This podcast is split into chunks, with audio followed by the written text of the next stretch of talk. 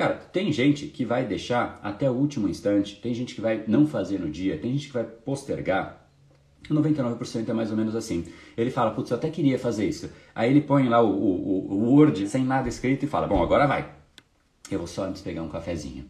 Aí ele vai pega o cafezinho. Aí chega uma mensagem, aí ele começa a mandar a mensagem. Aí ele senta de volta e ele lembra que ele precisa ligar para uma outra pessoa. Aí ele liga para outra pessoa. Aí ele começa a fazer uma série de coisas e de repente ele olha para aquilo e fala: "Bom, agora eu vou fazer". Só que a energia está baixa. Então ele começa, só que não vem ideia, não vem nada. E ele começa a olhar para o lado, meio que num desespero de buscar informação e se distrai. Aí passa uma mosquinha, ele já se distraiu, já está olhando, volta a notificação, ele olha e se distrai de novo. E é uma distração em cima da outra, afinal, com baixa energia. Lembre-se disso, diante do desconforto, o cérebro busca algo que traz mais conforto. E distrações trazem mais conforto do que se esforçar, naturalmente. Então, ele faz isso, ele começa a se distrair. E aí, de repente, ele percebe, já é, já teve que almoçar, e já é tipo duas, três, quatro da tarde, cinco da tarde, aí ele começa a ficar ansioso, porque, poxa, se propôs a fazer naquele dia, agora sobrou só uma hora para escrever o maldito e-book, como eu faço esse negócio? E ele começa a ficar tenso, porque isso, essa ansiedade vai corroendo a pessoa por dentro, aí ela começa a ficar estressada, e aí chega alguém para conversar com ela, ela fala, não, não, não, agora não posso falar, agora não posso, brava com outra pessoa, esconda na pessoa, sendo que a pessoa não tem absolutamente nada a ver com aquilo, e aí criou uma esfera de quebrar relacionamentos, a pessoa fica ressentida às vezes, e ela se de ter reagido daquele jeito, sabendo que a pessoa não tem nada a ver, enfim, um caos completo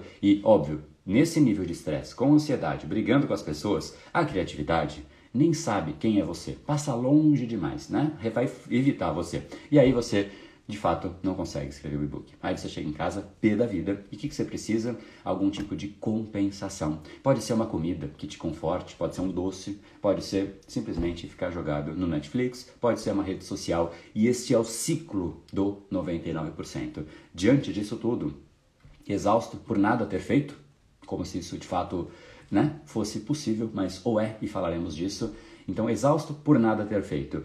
Em casa, sem nenhuma conquista, sem olhar para o dia e falar, cara, que dia fantástico, fiz algo de concreto e não só fiquei patinando.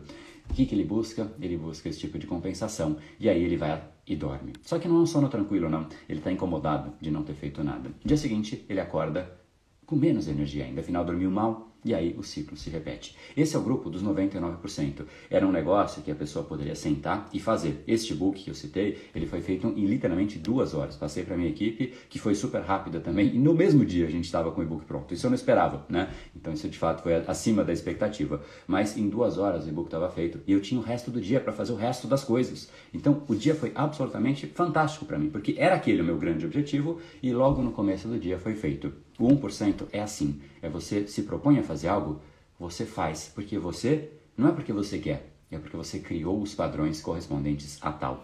Esse episódio é mais uma edição do Brain Power Drop, uma pequena cápsula de reflexão oferecida além dos episódios regulares. Para aprofundar no assunto de hoje e aprender como ensinar o seu cérebro a canalizar a sua atenção, entre em brainpower.com.br/foco extremo.